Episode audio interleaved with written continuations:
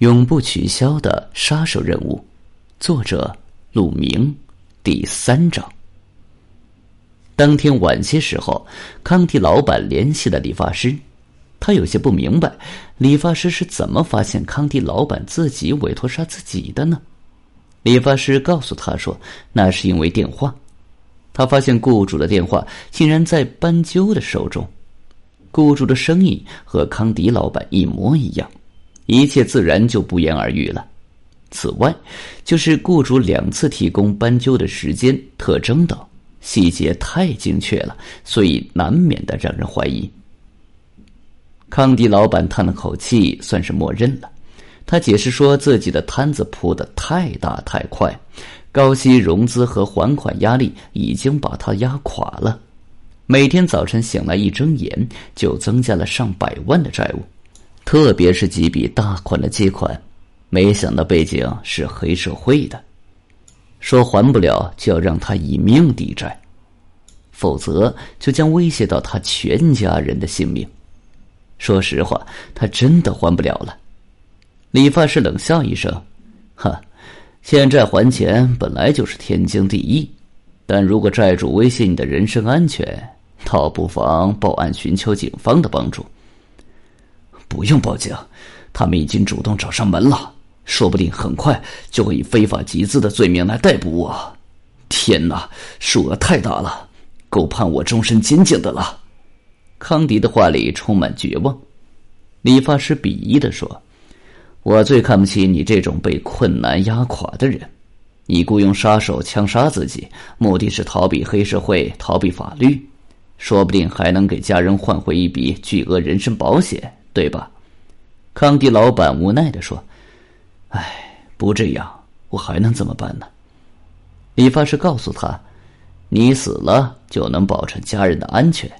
哈，相反，你只有活着，你的家人才会有希望。”康迪迟疑的问道：“我能怎么做？隐姓埋名逃？”挂了电话，理发师开心一笑：“哈。”一枪不发，雇主和斑鸠双双主动消失，对杀手来说应该算是一笔好生意。第二天下午，约翰果然接到希斯利的电话，说是有一笔四百万的资金到账了，他已经全部转入了一张新卡，现在就要给老板送去，机会不多，让约翰过去一块儿争取一下。约翰问他在哪里，他说是在城西的枫叶山庄。老板的别墅里，枫叶山庄是坐落在半山坡的一片豪华别墅，偏僻而又幽静。由于远离市区，交通不便，平常很少有人去那儿。约翰飞快的开车过去，快到那里时打希斯利的电话，几次都没人接听。约翰隐隐有些不安。忽然，他看见有一个别墅冒出了滚滚浓烟，叫声不好，一加油门冲了过去。希斯利那辆车这时却迎面开了过来。会车的时候，约翰一看，驾车的仿佛是康迪。约翰此时顾不得他了，急忙到了冒烟的别墅。约翰冲进别墅，不断大声喊着希斯利的名字。看没人回应，约翰顾不得救火，急忙的踹开各个房间，挨个的寻找。火越来越大，浓烟呛得约翰有些喘不过气来。终于，在二楼的一个大房间的老板台上，约翰发现了头破血流、昏死过去的希斯利。约翰飞快的把希斯利抱到了院外，拍着他的脸，大声呼唤着他。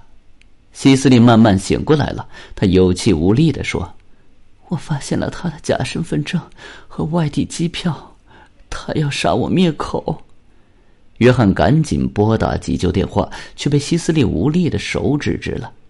恐怕来不及了，我把女儿交给你了，记得朵拉生日，她叫过你爸爸，唯一的，告诉朵拉，妈妈永远爱她，求你。